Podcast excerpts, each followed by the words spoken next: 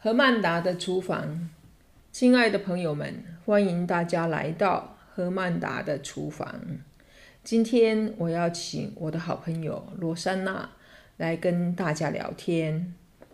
Hello，各位听众朋友，大家好。你们知道什么调味料是亚洲厨房中最常使用、不可或缺的吗？是酱油。酱油适用于不同的料理，可以直接用在烹制过程中，也可以单独用来调味或做酱汁。在亚洲菜餐厅的每一道菜上，总是可以看到有酱油的调类，也可以在餐桌上看到一瓶酱油。如果说橄榄油，是地中海菜调味的灵魂，那么酱油可以说是亚洲饮食调味的中心。对很多意大利人来说，如果没有了橄榄油，就不知道怎么做菜了。而我呢，如果没有酱油，我不知道怎么做台湾料理。每当我去亚洲超市的时候，第一件事就是先买一瓶酱油，你知道吗？天然酱油是用什么做的吗？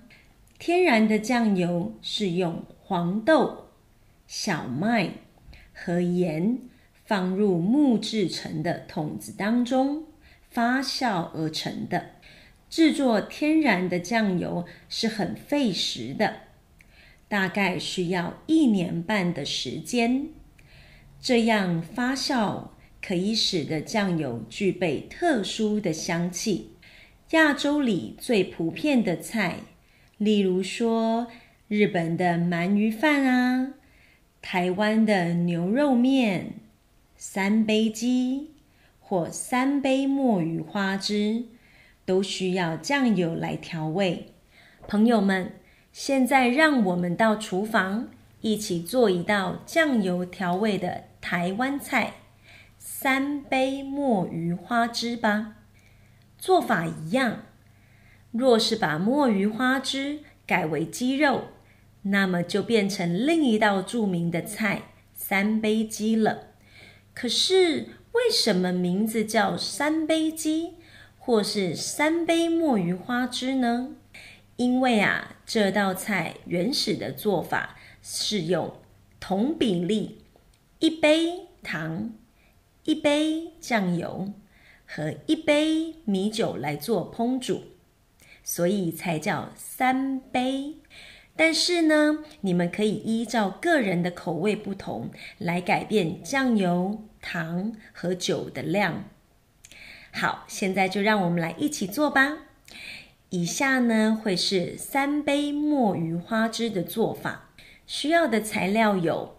一支墨鱼花枝切成长条状，三汤匙的植物油，五粒蒜头切成薄片，两根长青葱切成小段，一大块姜根切成薄片，一把九层塔，或者在意大利你可以用罗勒来代替。酱汁有。一小杯酱油，一小杯的糖，一小杯米酒或酒，一汤匙的辣椒，这样的材料是大约四人份左右。以下的做法，第一道呢，在炒锅中放入三汤匙的植物油，加热，再将花枝、墨鱼、蒜、葱。和姜放入炒锅中，转成中火，用两分钟慢慢的煸出味道。再来加入锅中一汤匙的辣椒，一小杯的糖，一小杯的米酒和一小杯的酱油，转到小火喽。再来，我们大概炖约十五分钟左右。让花枝墨鱼充分的吸收了味道，收汁以后就可以关火了。最后的最后，我们加入九层塔和罗勒拌一拌。